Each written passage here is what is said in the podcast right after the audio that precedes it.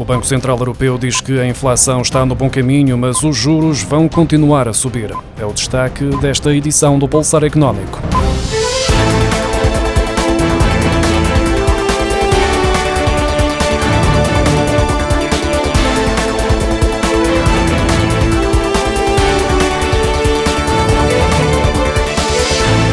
Presidente do Banco Central Europeu, Christine Lagarde, disse esta quinta-feira que as taxas de juro vão continuar a aumentar porque a inflação está muito alta, apesar de estar no bom caminho para a descida, ainda que seja um percurso longo.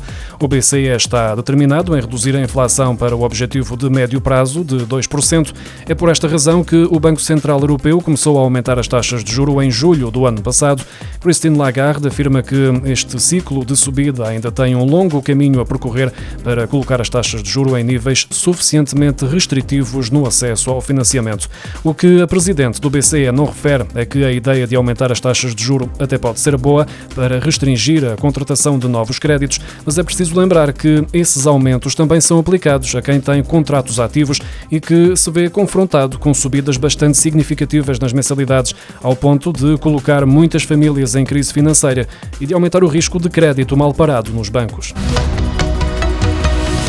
A prestação do crédito à habitação sobe neste mês de junho nos contratos indexados a Euribor a 3, 6 e 12 meses, ao registrar um agravamento de 290 euros mensais para quem tem o crédito indexado a Euribor a 12 meses, de acordo com os cálculos da DECO Dinheiro e Direitos. Para um crédito de 150 mil euros a 30 anos, indexado a Euribor a 6 meses e com um spread, a margem de lucro do banco de 1%, passa a pagar a partir deste mês 776,06 euros, o que representa uma subida subida de 117,39 euros em comparação com a revisão que foi feita em dezembro. No caso de um crédito nas mesmas condições, mas indexado a Euribor a 3 meses, a prestação mensal passa a ser de 748,66 euros, mais 63,32 euros do que o valor fixado nos meses de março, abril e maio.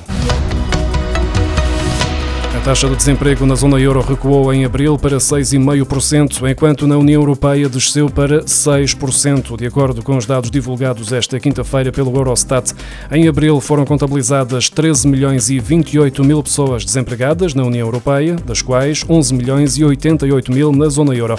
Espanha com 12,7%, Grécia com 11,2% e Itália com 7,8% foram os três Estados-membros que apresentaram as maiores taxas de de desemprego em abril, ao passo que a Polónia e a República Checa, ambos com 2,7%, e Malta com 2,8%, registaram as menores.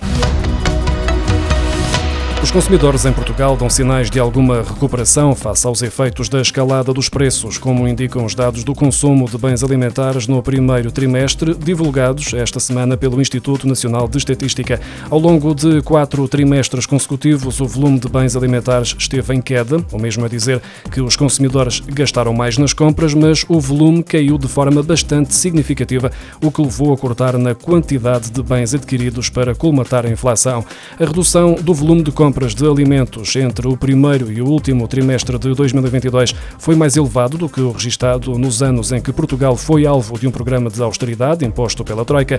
O INE vem agora mostrar que o consumo deu um sinal de recuperação no arranque deste ano. Os portugueses conseguiram aumentar o volume de bens adquiridos em 0,2% face ao mesmo período do ano passado. A despesa em alimentação aumentou 19% em relação aos primeiros três meses de 2022.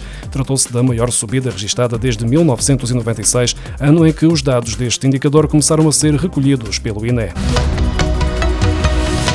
turismo em Portugal continua em crescimento depois de ter recuperado da quebra dos anos de pico da pandemia. Nos primeiros quatro meses de 2023, o número de hóspedes dos mercados externos cresceu 44% face ao mesmo período do ano passado para 4 milhões e meio e aumentou 14% em comparação com o período pré-pandemia.